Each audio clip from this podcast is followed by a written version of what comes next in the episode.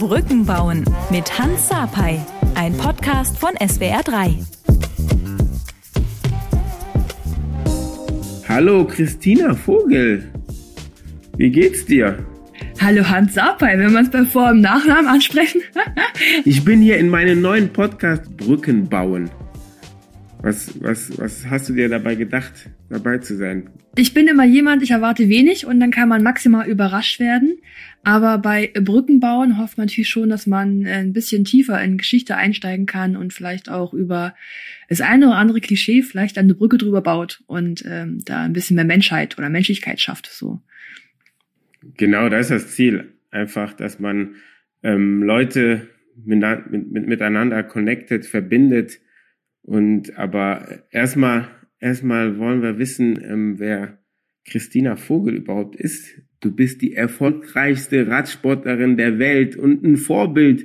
Zweifache Olympiasiegerin, Bronzemedaille Olympia, elffache Weltmeisterin, sechsfache Juniorenweltmeisterin, 28-fache Weltcup-Siegerin, fünffache Europameisterin, 23-fache deutsche Meisterin. Du bist doch erst 31. Wie hast du denn die ganzen Titel geholt? Noch, noch 30, ich werde im November 31, ja. Okay. Ähm, aber es klingt schon fett, ne? Wenn man das, das so alles aufzählt. Nicht, nicht fett, ja. das klingt überragend. Also ja, ähm, wirkt, wirkt schon cool, sind ja auch dann verpackt in ungefähr 18 Jahre Leistungssport. Ähm, da hat man ein bisschen Zeit, das eine oder andere zu gewinnen. Ja. Aber es ist cool, es macht Spaß und macht natürlich auch für die Zeit. Ähm, meine, was ist ja selber als Leistungssportler, ist ja auch viel Verzicht und viel Fokussieren auf, ähm, auf das, was man tut. Und es ist einfach auch schön, dass das so Früchte getragen hat, dass alles, was man investiert hat, in das, was man möchte, auch einfach so gut, äh, so gut einfach ra rausgekommen ist. Das kann natürlich nicht jeder Leistungssportler oder jeder Athletin von einem ähm, dann auch so sagen, dass man so Glück hat und so wieder Folge zu feiern. Ja, sehr, sehr, das ist auf jeden Fall, boah, wenn, wenn man das liest und sieht, ist schon grandios. Wo er, erwische ich dich gerade? Ich sehe so hinten ähm, eine Giraffe. Du bist nicht in Afrika. Nein, ich bin nicht in Afrika. ich sitze in Erfurt in meinem Büro zu Hause. Ähm, ich wohne in Erfurt, ist mein Hauptwohnsitz. Und die Giraffe hinten habe ich schon erzählt. Ich habe die mal aus einem Trainingslager aus Südafrika mitgebracht. Wir sind immer gerne nach Kapstadt geflogen im Januar mit der Nationalmannschaft. Und da habe ich die mir mitgebracht als Dekoration. Und dann naja, ein Jahr später gab es ungefähr in jedem Dekorationsladen zu kaufen, hatte dann quasi jeder. Aber ich kann sagen, meine ist quasi original aus Afrika mitgebracht, ja. Ähm, ich habe recherchiert und ähm, du bist ja nicht in Deutschland geboren. Nein. Wo bist du geboren? Tatsächlich, ich bin in Kirgistan geboren. Ähm, das ist so auf der asiatischen Seite, hinterm, hinterm Ural. Ähm, ich bin Russlanddeutsche, tatsächlich. Ja. Russlanddeutsche. Mit wie vielen Jahren bist du nach Deutschland gekommen? Ich war ein halbes Jahr alt. Also kann ich mich an diesen russischen Part in meinem Leben ja natürlich gar nicht erinnern, aber meine Oma, die wurde in dieser ganzen Erster und Zweiter Weltkriegszeit verschleppt. Die ist, sie ist eigentlich ursprünglich in Bamberg geboren, wurde dann mal in die Ukraine verschleppt, dann wieder zurück nach Deutschland und irgendwann einfach dann hinzugesetzt und nach Kirgistan äh, deportiert worden.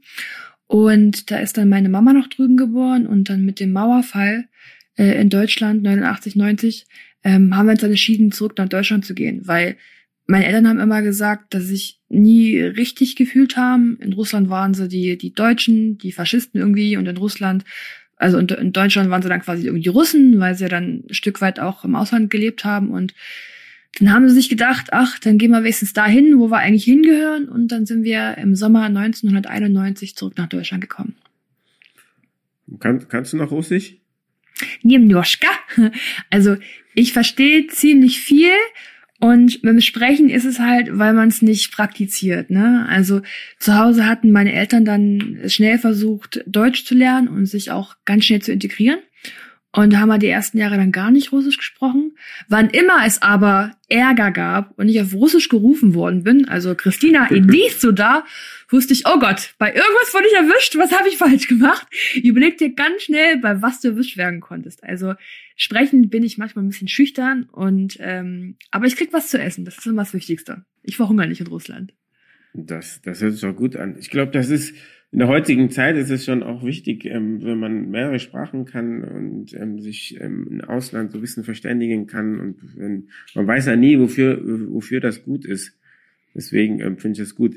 Ähm, ja, ähm, kommen wir mal zu dem, zu dem Sport. Du bist ja auch Leistungssportlerin, Radsportlerin. Wie bist du überhaupt dazu gekommen?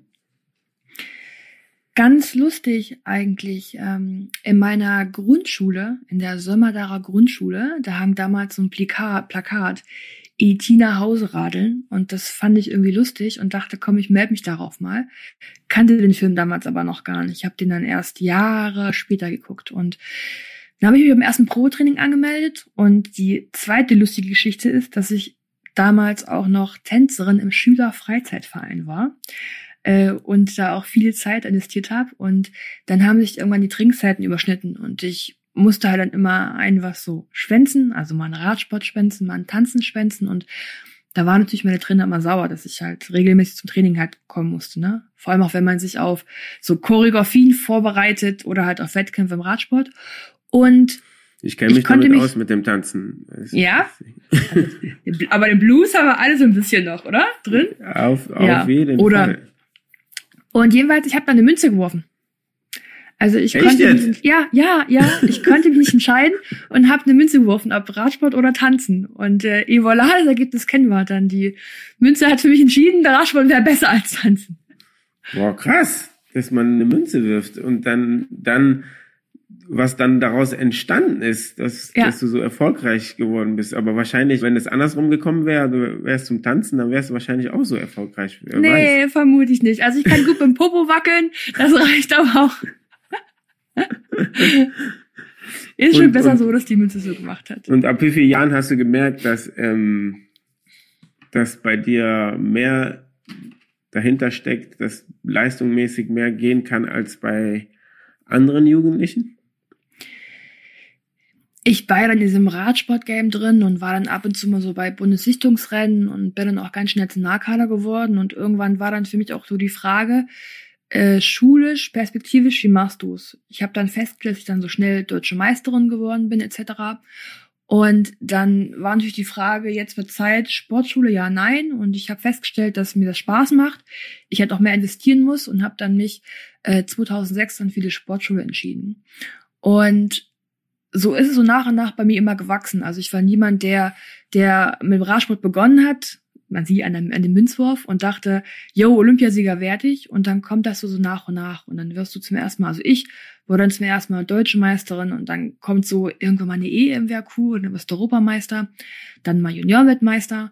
Und spätestens als ich dann mich 2008 für die Spitzensportfördergruppe der Bundespolizei entschieden habe, war klar, dass es einfach auch dann äh, mein Beruf wird und dass ähm, ich vielleicht auch mehr gewinnen kann als nu nur nur äh, Juniorentitel. Wie alt warst du da? Äh, 17. 17, 16 ungefähr, ja. Und ähm, wer, hat dich, wer hat dich da in dieser Zeit ähm, gefördert? So dass du da wirklich in diesem Weg dann auch weiter gegangen bist und ähm, am Ende wirklich gesagt, okay, ich mache das auch leistungsmäßig. Die Familie natürlich in erster Hinblick und dann auch mein Lebenspartner, den ich dann kennengelernt habe, mit dem ich jetzt seit äh, 15 Jahren liiert bin, der Michael. Oder meine Fans und Social Media, die kennen unter Bibi, ist sein Spitzname. Der hat mich auch mal reingestiftet und mal gesagt, du musst mehr, du musst mehr, ähm, probier doch vielleicht mal das und äh, trau dich ruhig, ein bisschen größer zu träumen. Und äh, von daher bin ich ganz dankbar über Bibi und auch meine Familie, die sich dann gesagt haben, wir machen das mit der Christina, wir supporten die. Ja, cool, cool, dass du so viele Leute hast, die dich auch supportet haben. Du hast so viele, du hast so viele Erfolge, so viele Titel. Ähm, welcher ist denn der? Ich, ich, ich habe nur einen Pokal gewonnen, das ist der DFB-Pokal. Und, und darauf bin ich dann richtig stolz. Und du hast so viele Titel. Auf welchen Titel bist du denn am stolzsten? Also erstmal so ein DFB-Pokal ja auch nicht schlecht, ne? Also ist ja, auch was der, der, der geht also, so, ja. ja. geht schon, ne? Geht schon. Ähm, aber ich habe natürlich zu jeder Medaille irgendwie auch eine Geschichte und Emotionen, was ich da erlebt habe. Das ist was Tolles und klar sind zweimal Olympia-Goldmedaillen, was ganz krasses, die so die liebsten sind. Aber ähm, ich finde vor allem halt auch, dass äh, die letzten einfach auch dann auch irgendwie wichtiger waren, weil der Druck so gigantisch war, ne? Und ich dann einfach auch zeigen konnte, dass ich dem irgendwie auch standhalten kann, ne? Dem gewährleisten kann und einfach auch dann fürs Team so performen kann. Also ähm, ja, wie man so sagt, Weltmeister werden ist leichter als ihn zu verteidigen und das kann ich absolut unterschreiben. Das einmal gewinnen, das ist gut, aber dann wieder wiederholen, das ist sehr, sehr schwierig. Ähm, das waren dann auch schöne, schöne ähm, Zeiten vom Radsport, auch beim, bei mir beim Fußball. Aber es gibt ja auch die nicht so schönen Seiten. Ich, ich habe mich im Fußball ähm, mal am Knie verletzt, habe einen Knorpelschaden gehabt. Und ähm, es gab eine Phase in meiner Ding, wo ich gedacht habe, ich kann, ja, ich, vielleicht kann ich nicht mehr spielen oder so. Aber das aber das habe ich mit niemandem ausgemacht, mit mir selber, so im Kopf so ein bisschen. Du hast eben schon gesagt, 2018 ähm, kam Titel Nummer 10, Nummer 11 dazu. Und so bist du ähm, die erfolgreichste Radsportlerin der Welt geworden. Aber dann kam ähm, etwas später, warst du plötzlich querschnittsgelähmt ja. und ähm, was hat das in dem Moment boah, mit dir gemacht? Wenn, wenn ich mir das jetzt so vorstelle, boah, du gewinnst Titel 10, 11 und du bist eigentlich am Höhepunkt von deiner Leistung, von, von deinem Erfolg und dann, ich weiß gar nicht, ob das paar Wochen oder paar Monate später sind, ähm, hast du so eine krasse Verletzung und ähm, ja, deine Welt verändert, verändert sich komplett.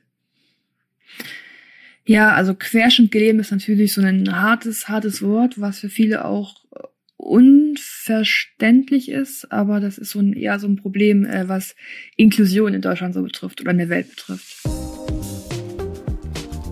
Niemand darf wegen seiner Behinderung benachteiligt werden. Artikel 3 Grundgesetz. Inklusion ist als Menschenrecht mit Ansprüchen auf Freiheit, Gleichheit und Solidarität verknüpft. Unter Inklusion wird die Teilhabe jedes Menschen am gesellschaftlichen Leben unabhängig von Aussehen oder Herkunft verstanden. Es war halt ein ganz normaler Trainingstag. Wir waren dann in Vorbereitung auf die Olympischen Spiele 2020. Damals hätten sie ja noch 20 stattgefunden. Ja.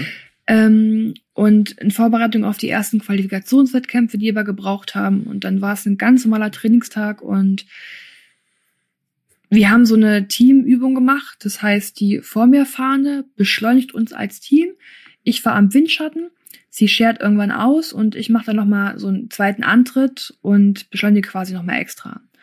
Und wie meine Teampartnerin rausgeht, ähm, stand da jemand im Weg, den ich nicht sehen konnte. Und ich bin mit da mit über 60 kmh ihn reinknallt, also wie mit dem Auto gegen die Wand eigentlich, ne? Ähm, und werd einfach dann liegend auf der Radrennbahn wach und wusste sofort, verdammt, das hier ist wirklich ernst. Also ich wusste von Anfang an, dass das mehr ist als nur ein kleiner Sturz, mehr als nur eine kleine Verletzung ist. Und ich erzähle mal gerne so von einem Moment, als ich wusste, dass ich nie wieder laufen können, war, als ich dann liegend auf der Radrennbahn lag und sah, wie meine ganzen Unfallhelfer angerannt kommen. Und wir Radsportler, wir ziehen zuerst den Helm ab und ziehen die Radschuhe aus, weil die so ultra eng sind, angepasst sind und man, ja, man braucht irgendwie so Luft, man Freiraum, gell? Und mhm. ich habe dann meinem Unfallhelfer erstmal erklären müssen, wie man denn mein Schuhsystem ähm, öffnet. Gibt ja mal so Ratschen und so Klicker, die da dran sind und sagt dann, mein Schuh geht so und so auf und ich war dann mit dem Erklären noch gar nicht fertig, als dann auf einmal er mit meinen Schuhen weglief. Also er hatte meine Schuhe in der Hand und ich dachte, verdammt, ich habe ja gar nicht gemerkt, dass der mein Bein war. Okay. Und da war mir klar, dass ich nie wieder werde laufen können. Also ich wusste es, ich wusste es von der ersten Sekunde an. Und als ich dann zwei Tage später aus dem Koma erwacht, erwacht bin, war natürlich klar die erste Frage, kann ich laufen, ja oder nein? Und als es dann hieß, ich bin querschnittsgelähmt, ähm, war es für mich einfach nur ein, okay, verdammt, aber ich schaff das schon. Also war für mich immer so ein, das ist jetzt. Und ging das, ich kann ging halt, das so schnell? Ja, Ja, es ging total schnell. Also ähm, ich glaube, dass manchmal Schicksalsschläge ein Job sind, der gemacht werden muss.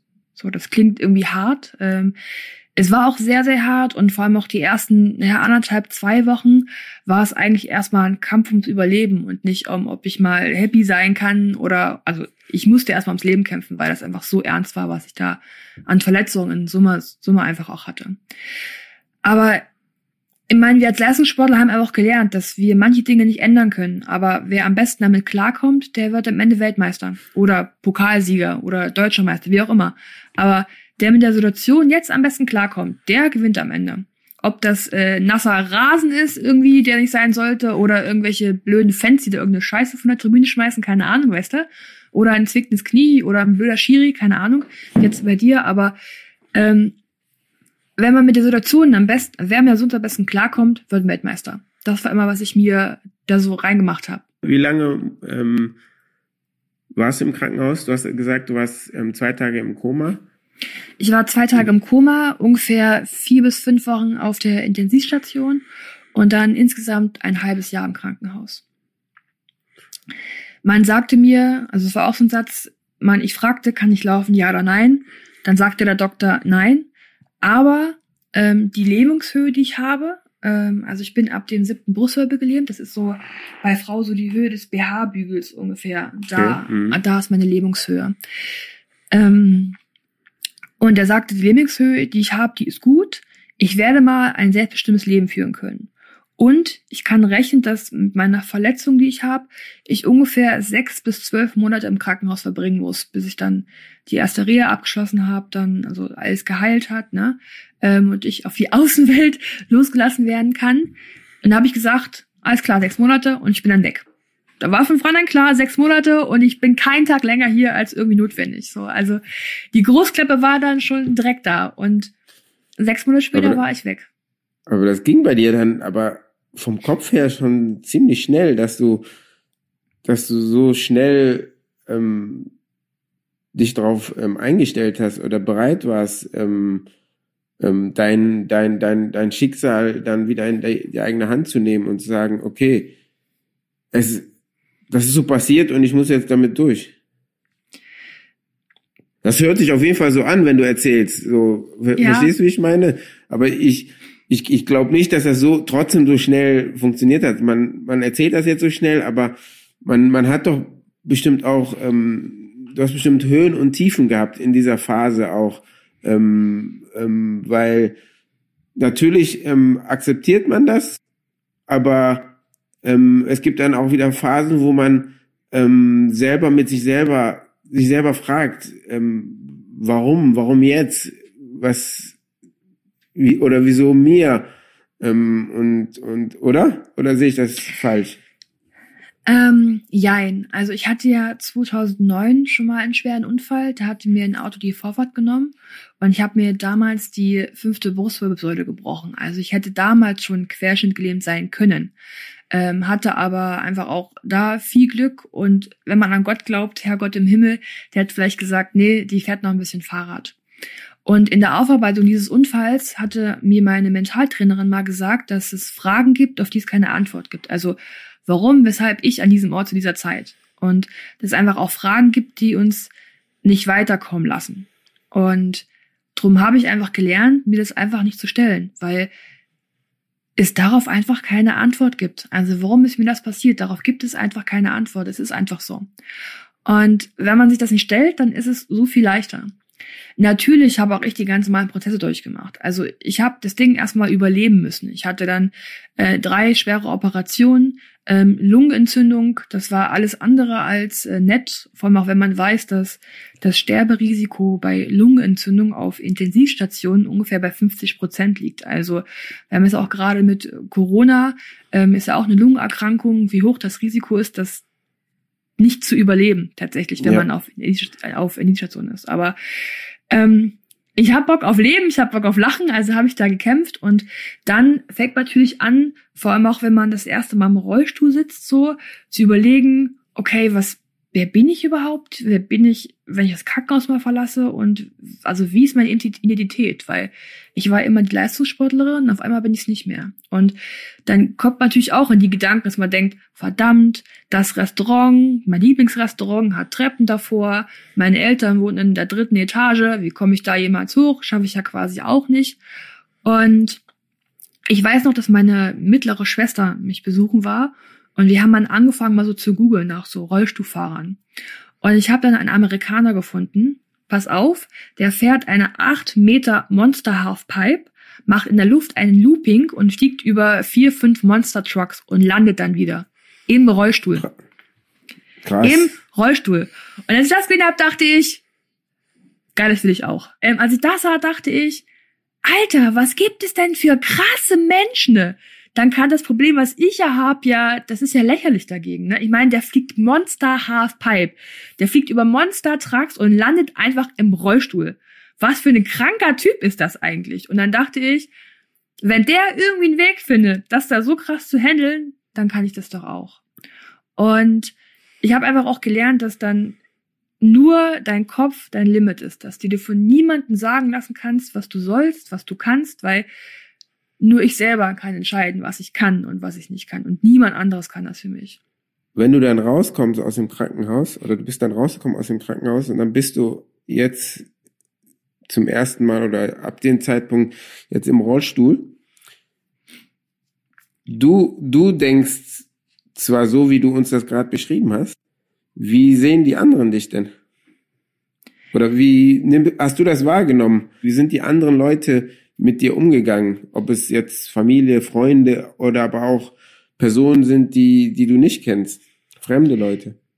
Äh, ich klinge so, als wäre ich ein unheimlich selbstbewusstes Mädel, ne? Und mich könnte nichts erschüttern. Aber ich glaube oder ich weiß, dass Selbstbewusstsein ja nicht was ist, was man irgendwann erreicht hat, dass es ja jeden Tag einfach auch Arbeit ist. Und ich weiß auch, auch die ersten Male, als ich dann im Rollstuhl durch den Supermarkt gerollt bin, dass ich immer dachte, boah, warum gucken die Menschen jetzt? Erkennen die mich oder gucken die quasi an, weil ich da im Rollstuhl rumrolle? Und das ist natürlich auch ein Prozess, den man dann durchmacht, um sich selbst einmal wiederzufinden. Ne? Ähm, und ich bin einfach dankbar, dass meine Familie und meine Freunde einfach mich so nehmen, wie ich halt auch bin und da einfach keine große Sache draus machen. Natürlich brauche ich hier und da mal, ich nenne es mal jetzt Extrawurst, ne? Dass wenn wir uns irgendwo zum Essen treffen wollen, wir halt gucken müssen, ob es halt barrierefrei ist oder ähm, man mich halt tragen muss. Ähm, aber es ist einfach schön, dass man halt mich einfach nimmt, wie ich halt auch bin. Und dass man mit mir einfach dann auch Scherze machen kann und äh, sagen kann, wenn die Tür klingelt, bleib mal sitzen, ich gehe schon. Ne? Du sagst, alles klar, ich bleib sitzen. Aber man darf halt über jede Scherze machen, warum nicht auch über mich. Und das gibt einfach auch dann so, so halt, dass man merkt, man hat sich halt nicht verändert, ne? dass man einfach noch wirklich halt ich selber bin und nicht anders. Draußen ist natürlich schwierig und dann ist das, was ich gesagt habe, dass so Inklusion noch nicht so stattfindet, wie es stattfinden sollte, dass ich viele Menschen kennenlerne, die oder ich dann auf alle Fälle die einzigste oder die erste Person bin mit Behinderung, die die kennenlernen oder auch jemals sehen werden. Und das macht schon Druck auch manchmal, wenn man halt dann denkt, dass die das pauschalisieren, also so wie ich bin, sind alle Behinderten, aber ist natürlich nicht so. Und so sind so Kleinigkeiten. Also wenn ich mit mich unterwegs bin, dass man dann Michael fragt, wie es mir geht oder was ich möchte oder wo ich sitzen möchte zum Beispiel. Also ich denke, warte mal, ich, du kannst mich auch fragen. Du musst jetzt nicht äh, meinen Partner fragen, wie es mir geht, weil ich kann dir das beantworten.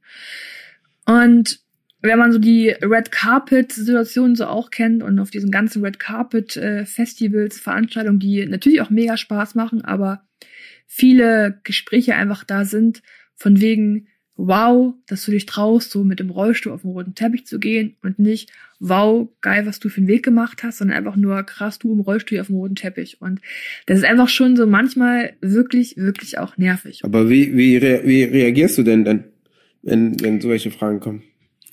Lächeln und einfach versuchen, drüber zu stehen. So, lächeln, versuchen, drüber Im, zu stehen. Äh, äh, immer noch? Immer noch. Also es ist halt, wie gesagt, manchmal ist es härter, manchmal auch nicht. Manchmal hast du auch einfach echt blöde Menschen ähm, und manchmal mehr, die sich vielleicht versuchen, das auch anzunehmen, was ich auch sage. Und ich bin auch ganz froh, dass du gesagt hast, dass ich nicht an dem Rollstuhl gefesselt bin, weil das ist auch sowas, was ich echt zutiefst hasse, weil der Rollstuhl gibt mir Freiheit und Mobilität und der Rollstuhl ist ja jetzt ich. Also es ist ja ein Teil von mir. Und darum bin ich nicht an den gefesselt, sondern er gibt mir Freiheit. Und ist halt ganz oft so, dass dieses, oh, Rollstuhl gefesselt und auf dem roten Teppich, so bei so einem Gespräch, ist dann immer, da fährt es mir fast der, aus der Hutschnur, aber mit Emotionalität schafft man da halt leider nichts. Man muss ja Menschen dann einfach auch ne, auf der sachlichen Ebene einfach versuchen zu bilden. Ja, ähm, bin ich bei dir, aber ähm, ähm, wie, wie, wie du siehst, habe ich eine, ähm, die, die Leute, die das hören, die sehen das ja nicht, aber die, die, die mich kennen oder nicht kennen, sage ich, ich habe ja eine andere Hautfarbe. Und ähm, ähm, als ich jünger war oder auch Profi war, ähm, in meiner Vergangenheit war es immer so, dass wir in meiner Generation erzogen worden so, sind, so dass wir nicht auffallen, dass wir ruhig sind, nix, bloß nichts mit der Polizei zu tun haben, kein, kein Stress und so. Und ähm, keine Ahnung. Und jetzt ist, jetzt ist es aber so bei mir, wo ich sage so, ey, nee, das funktioniert nicht. Nicht auffallen. Es ist, ich muss laut sein. Ich muss ähm, die Leute ansprechen. Ich muss, ähm, ich muss dagegen, dagegen irgendwas machen. Ähm, ich habe, ich habe ähm, die Community dafür. Ich habe ähm, Namen und ich, ich muss laut sein. Ich darf nicht mehr gar nichts sagen und ähm, und de deswegen habe ich habe ich gefragt, weißt du, ob du ob du schon bereit bist dafür ähm, auch ähm, vielleicht so so laut zu sein, weil es ist, ist nicht einfach. Ich ich kenne das ja selber bei, von meiner Seite.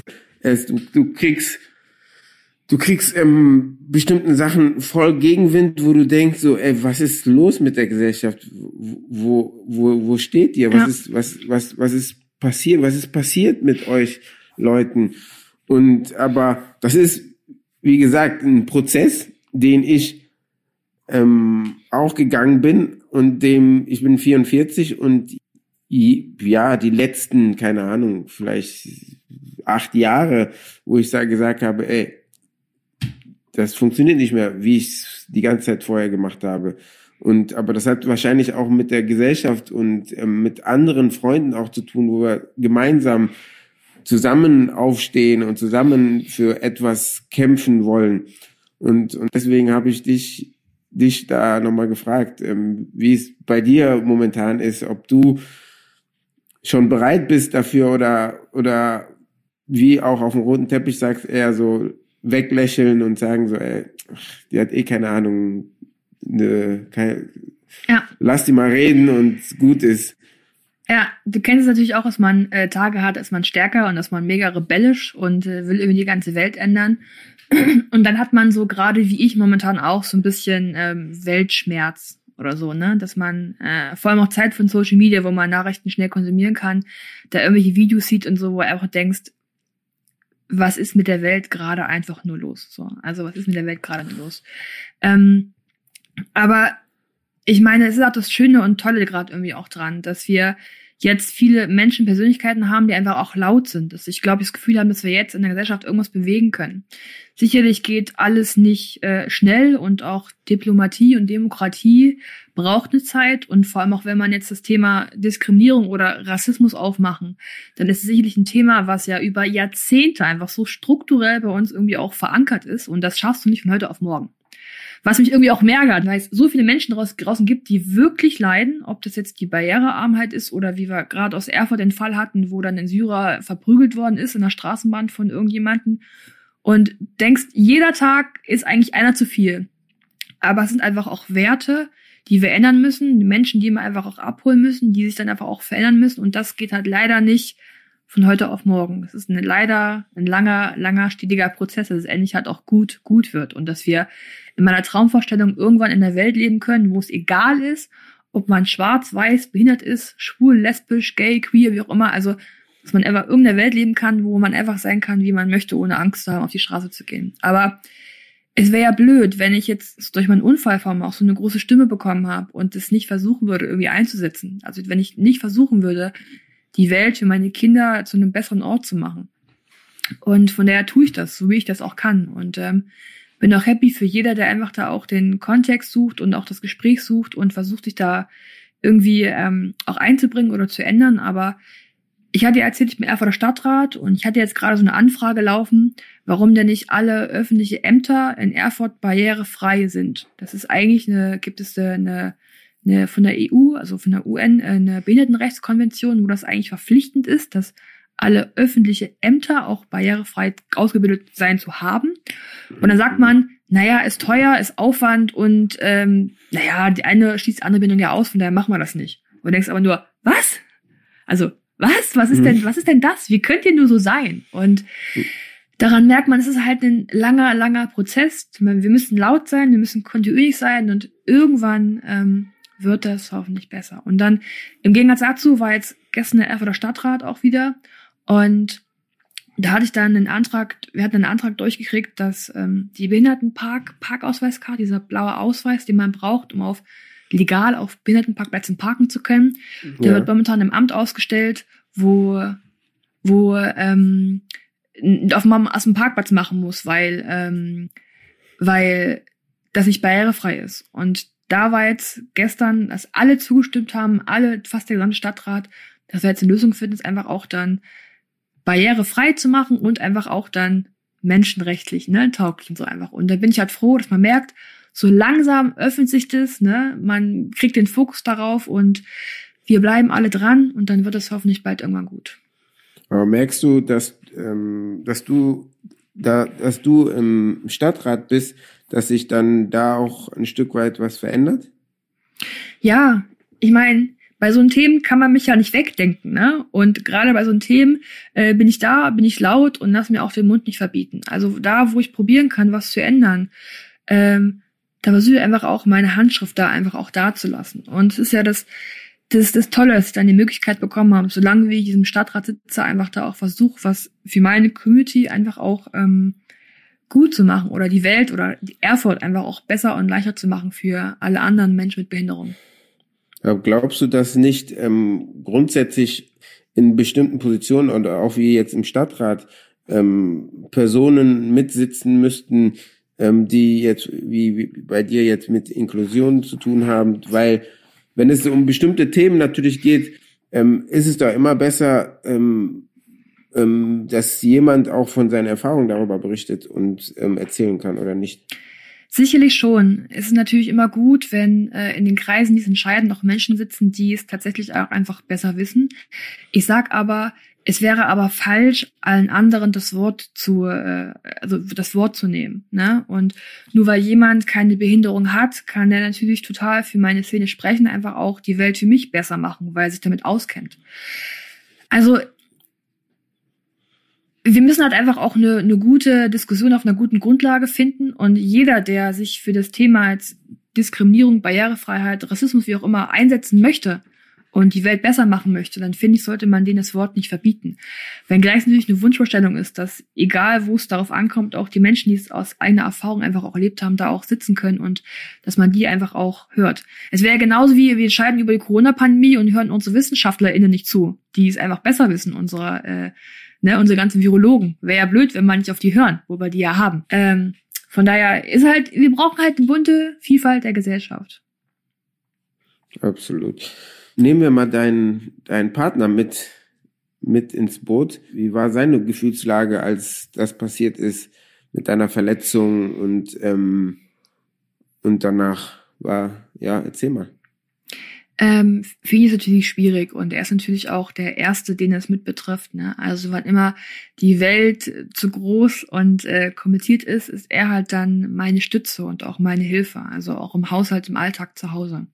Ist er der Erste, der mich äh, quasi pflegt oder meine Assistenz ist. Und für mich ja war es schon sehr, sehr hart, weil ich habe das ja so in meiner Macht, was aus mir wird. Und er steht ja außen zu und hofft einfach nur, dass es irgendwie wieder gut wird. Und vor allem auch, als er dann die Nachricht erfahren hat, ähm, dass ich querschnittgelehnt bin und äh, es jetzt eine harte Zeit wird, guckt er von außen zu, betet und hofft, dass es irgendwie auch funktioniert. Ne? Und ich glaube manchmal, er braucht immer noch ein bisschen das zu verarbeiten. Ähm, ihm tut es quasi auch sehr, sehr weh. Ich meine, während ich schön genickert habe im Kummer, war er außen und hat meine Hand gehalten, hat gehofft, dass ich irgendwann wieder aufwache und es alles so passt, wie es passen soll. Ähm, von der ist es für einen Part natürlich auch unheimlich schwierig, aber er macht das super und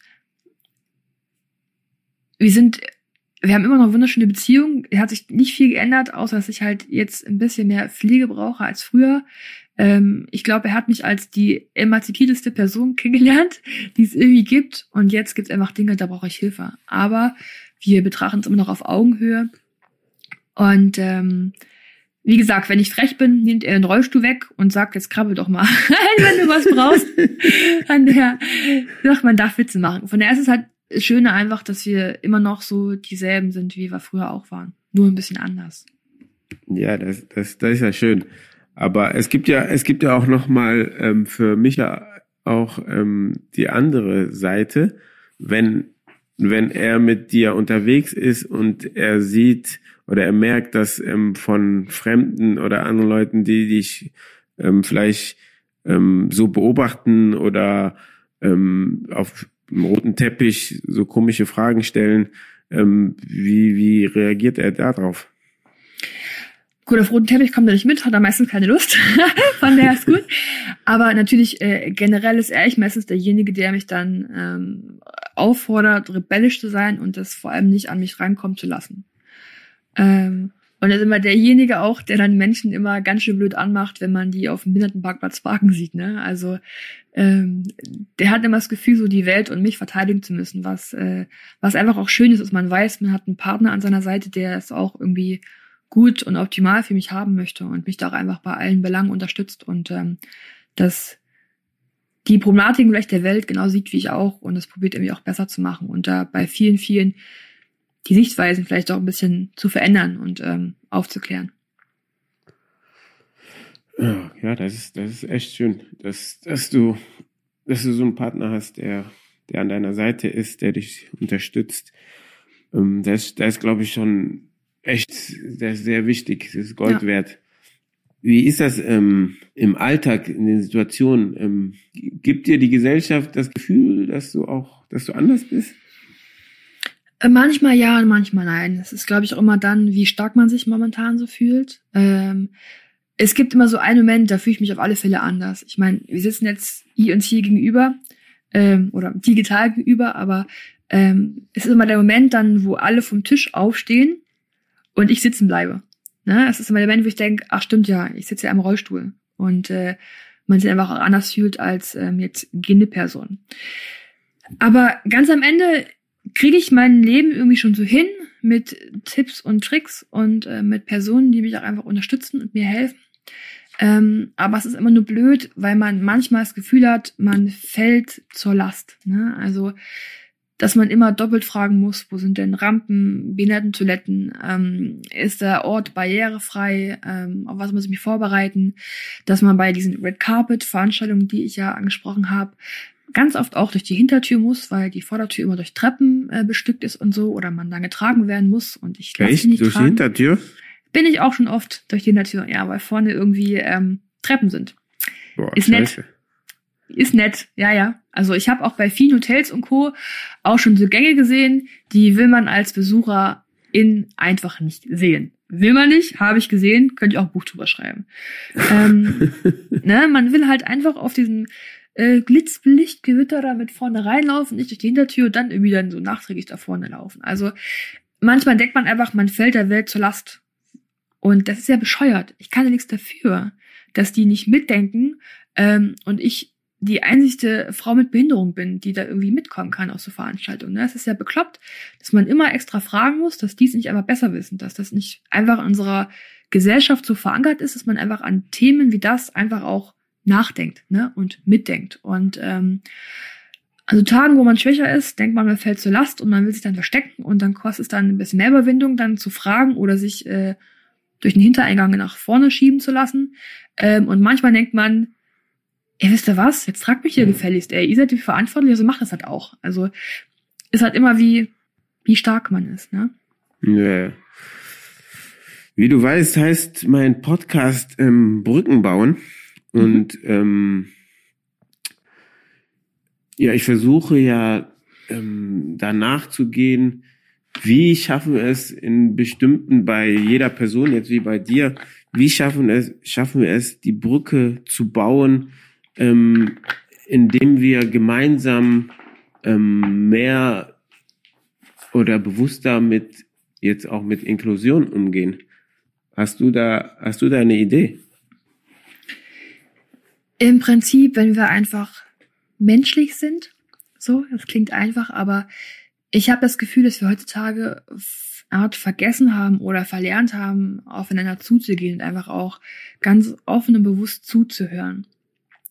Das ähm, sicherlich kennt nicht jeder die Belange von Menschen mit Behinderung weil wir es einfach auch nicht anders beigekriegt, also beigebracht haben, weil wir halt äh, viele, viele Menschen gar keine Berührungspunkte dafür haben. Es ist aber eher das, was Politik und Co. auch dann klären muss. Aber wenn immer man mich zum Beispiel sieht, ähm, man kann mich ruhig fragen, ob ich Hilfe benötige oder nicht.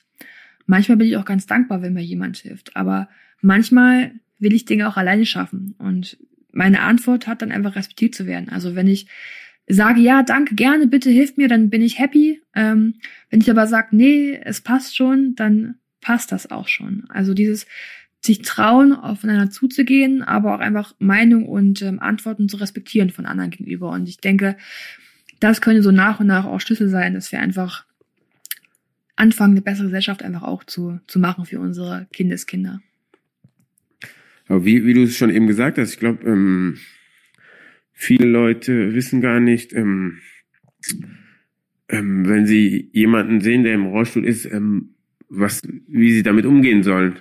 Ja. Ähm, bestimmte Situationen helfen, nicht helfen, gucken, nicht gucken. Ähm, ähm, dieses, dieses Normale geht dann irgendwie flöten bei den Leuten im Kopf, glaube ich. Oder wie empfindest du das? Ja, es ist natürlich. Ähm, wie gesagt, viele haben in ihrem ganzen Leben niemals Berührungspunkte mit Menschen mit Behinderung. Und woher soll es man dann wissen? Ich würde mir natürlich wünschen, dass wir Inklusion schon im Kindesalter leben, dass Kinder aufwachsen mit Menschen mit Behinderung im Kindergarten, in den Schulen, dass alle Schulen barrierefrei sind und ich mir nicht entscheiden muss, ob ich jetzt in die Behindertenwerkstatt muss oder ob ich ein Abitur haben kann. Ähm, sind aber so große Dinge und nur wenn wir uns begegnen, ähm, so wie man, ich sage mal, andersartigen Menschen in Anführungsstrichen ähm, begegnen, dann wird es nicht mehr anders, sondern einfach dann auch normal.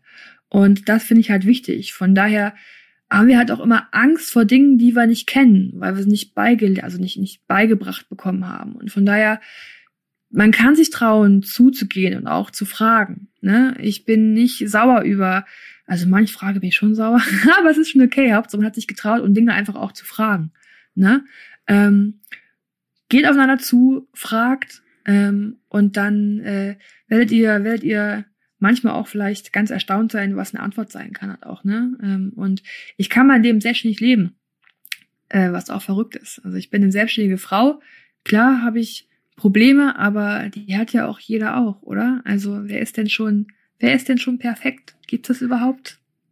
Gibt's nicht. Ja. Ja, das, das, das gibt es absolut nicht. Aber ähm, ich glaube, Kinder, Kinder ähm, zeigen das ja auch meistens so. Kinder sind ja, die fragen, fragen ja, wieso, wieso bist du im Rollstuhl? So die ganz normalen Fragen, ja. die man auch eigentlich, eigentlich wissen möchte, so, ne? Und da zeigen Kinder immer ähm, ein gutes Beispiel. Und ähm, wir, wir Erwachsene sind eher die, die, die dann ähm, nicht normal sind, nicht normal denken. Das ist ja dasselbe wie, ähm, bei mir, ähm, dass, dass Kinder, Kinder stellen die einfachsten Fragen und fragen, ja, warum hast du denn eine andere Hautfarbe? Oder und du, du kannst das denen dann ganz normal erklären. Und Erwachsene ja. sind eben die, die ähm, bescheuert sind und ähm, das auf eine ganz andere ähm, krasse Stufe bringen und ähm, ähm, wo es wo es dann ausartet. Aber ähm, wir müssen ja ähm, versuchen, ähm, trotzdem ähm, es besser zu machen für, für, die, für die nächste Generation, ja. ähm, für die jüngere, jüngeren Leute, die ähm, im Rollstuhl zum Beispiel sitzen oder die ähm, eine andere Hautfarbe ähm, zum Beispiel haben. Und ähm, deswegen ähm, wünsche ich mir jetzt bei ähm, jetzt wegen beim bei mir wegen, wegen der Hautfarbe, dass einfach, dass man im, im Kindergarten der Schule ähm, anfängt. Ich habe einfach gemerkt, dass ähm, wenn du wenn du wenn die Kinder im Kindergarten sind, dann lernen die untereinander so viel von ein von von sich und dann ja. wenn die wenn die dann in die Schule gehen, dann geht das verloren. Dann lernst du nichts mehr über über deinen Freund, der ähm, aus Russland, aus der Türkei oder aus Ghana kommt. Ähm, da lernst du nur noch Mathe, Deutsch und, und verlierst das komplett. Und da wünsche ich mir einfach auch, dass die Schule viel, viel mehr macht, ähm, auch mit Inklusion. Ich glaube, die, wenn du, wenn du, wie du schon eben gesagt hast, wenn du die Kinder, die Jugendlichen mitnimmst und darüber auch viel mehr die informierst, dann ähm, werden wir als Gesellschaft auch dann viel besser werden. Ganz genau, ne? Also äh, hoffen einfach die Welt irgendwann zu einem besseren, besseren, besseren Ort zu machen, als es jetzt ist oder früher war. Ist ja viel Prozess. Ich meine, ähm, man merkt ja auch, es geht ja auch voran, ne? Ähm, die also Aktivistinnen, was Barrierefreiheit angeht, ähm, ist auch leichter. Ich habe so ein Beispiel, ähm, ich habe mal eine Keynote gehalten im Schwarzwald also einen Vortrag. Und ähm, da kam eine Frau mit Behinderung zu mir, die im Rollstuhl saß und sagte zu mir, ich sei so schön angezogen und geschminkt. Und ich sagte, ja gut, ich bin halt ein Mädchen, ich, also ich mag das irgendwie halt. Und die sagte mir dann, in ihrer Jugend war das für sie verboten, weil sie im Rollstuhl sitzt, durfte sie sich nicht schminken und nicht gut anziehen, weil das war in ihrer Stadt quasi verpönt. Die Dame war jetzt um die, ich sag mal, 70 rum, denke ich mal. Ähm, also schon einiges erlebt im Leben und dachte ich auch so, wie bitte? Also ich habe da nie drüber nachgedacht, mich jetzt schlecht anzuziehen. Ähm, also nicht anzuziehen, wie ich es möchte, nur weil jemand glaubt, als Mensch mit Behinderung muss ich irgendwie scheiße aussehen, so einem Kartoffelsack rumlaufen. Ne? Also man merkt ja in vielen Dingen, ähm, auch vor allem was die Black Lives Matter Bewegung angeht, da ist ein Prozess da. Ähm, es wird besser, nur lange sind wir nicht am Ende. Ab, absolut, absolut. Aber deswegen, deswegen müssen wir ja dafür kämpfen. Ähm, ja. Bist du ähm, auch deswegen so ein bisschen in die Richtung Politik gegangen? Na, man kann immer meckern, aber wenn man nichts dafür tut, dann sollte man nicht meckern. Ne? Also man kann nur meckern, wenn man es probiert hat und dann vielleicht äh, nicht geschafft hat oder äh, merkt, dass es vielleicht schwieriger ist. Also ne, meckern nur, wenn man was macht, sag ich immer. Ja. ja. Glaubst du, du, ähm, wir haben ja ein bisschen schon darüber geredet, aber glaubst du, ähm, oder was, was möchtest du in der Politik erreichen? Ich habe ja gesagt, ähm, ich sehe die Welt ja aus einem ganz äh, verschiedenen Aspekt. Ich bin äh, Bundespolizistin, weil ich ja auch äh, den Weg damals in die Bundespolizei Spitzensportfördergruppe gesucht habe und jetzt ähm, immer noch Bundespolizistin bin. Ähm, ich habe die Welt im Leistungssport gesehen und ich sitze jetzt im Rollstuhl mit einer Behinderung. Ich habe also drei krasse Punkte, die andere ja nicht so sehen, wie ich sehe. Und es ist einfach auch wichtig, ähm, das in die Politik einfach einfließen zu lassen. Ähm, einfach auch breite Aspekte, eine breite Gesellschaft, wie wir ja auch sind. Wir sind ja nicht nur schwarz oder weiß, also im Sinne von die Themen, die wir, die wir abdecken. Wir haben ja einfach so viel zu bieten. Und ich dachte, es ist jetzt meine Chance, einfach diese drei großen Themen da einfach auch damit mit in die Arbeit des Erfurter Stadtrats einfließen zu lassen und zu gucken, ob man da einfach auch so was, was bewegen kann. Und ähm, manchmal macht es mehr Spaß, manchmal weniger, aber so ist halt Politik nochmal, dass es manchmal mir, mir zu langsam geht, aber ähm, Demokratie braucht einfach auch Zeit. Das habe ich auch gelernt. Also man kann nicht immer alles mit dem Kopf durch die Wand erreichen. Ja, da das sehe ich genauso. Wir sind jetzt auch schon fast am Ende. Ähm, ich habe nur noch ähm, immer noch so gerne so so ein Spiel, ähm, wo ich ähm, paar ein Wort sage und du sagst einfach, ähm, was dir dann da ganz kurz in die Gedanken kommt und was du fühlst oder mhm. oder so. Das wäre sensationell. So als Wort oder einfach nur Gedanke, der mir einfällt? Ja, du kannst, wie, wie du, wie du willst. Let's play. Okay? Lass uns anfangen. Musik. Ähm, Expression der Gefühlslage. Also ich finde, äh, also ich habe zu jeden schönen Momenten meines Lebens irgendwie auch dann so äh, ein Lied, was mich so mit begleitet. Ne? Und wann immer man das hört, dann denkt man an so einen schönen Moment zurück. Ja. Auch, auch schlechte Momente? Ähm, nee, ein, eigentlich eher nicht. Ein, ein Song und dann denkst du, bist du irgendwie traurig oder? Eigentlich eher nicht. Verrückt. Äh, gut, dass es verrückt, dass du es fragst. Also, nee, ich habe eigentlich nur zu guten Momenten oder so Dinge, wo ich mich irgendwie durchkämpfe oder sowas, dann so ein Lied zum Beispiel irgendwie. Also, ja, schlecht Momente eigentlich eher nicht. Verrückt. Ja, es ist, ist, ist ja meistens so. Ich habe auch irgendwie Lieder, wo, wenn ich die höre, dann denke ich, boah, 1996 Abi-Zeit. ja.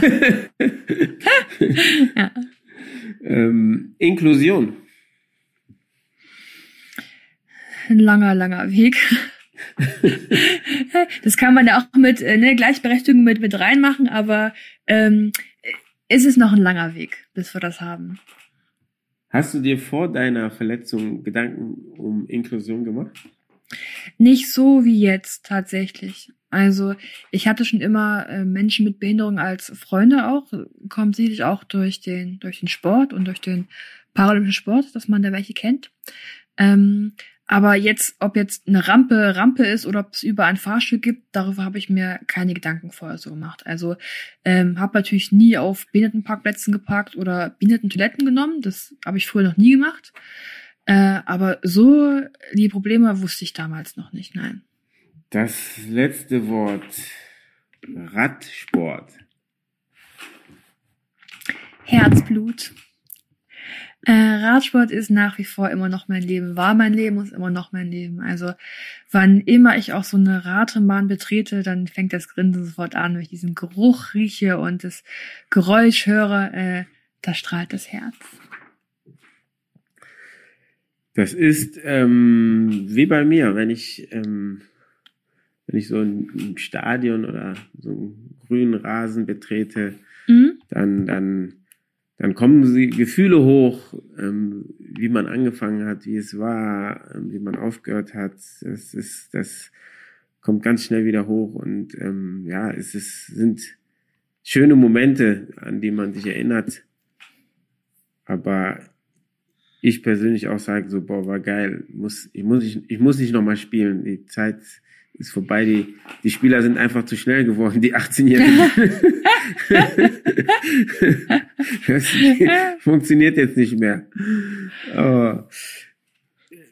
Christina, ich danke dir für dein, für deine Zeit, für dein Gespräch mit dir, dass du so offen und ehrlich warst, ähm, mich und die, den Zuschauern so ein bisschen von dir erzählt hast, von deinen von deinem Schicksal auch ähm, so ein bisschen Teil präsentiert hast, dass, dass wir wissen ungefähr, wie, wie sich das angefühlt hat, was ja. du gedacht hast.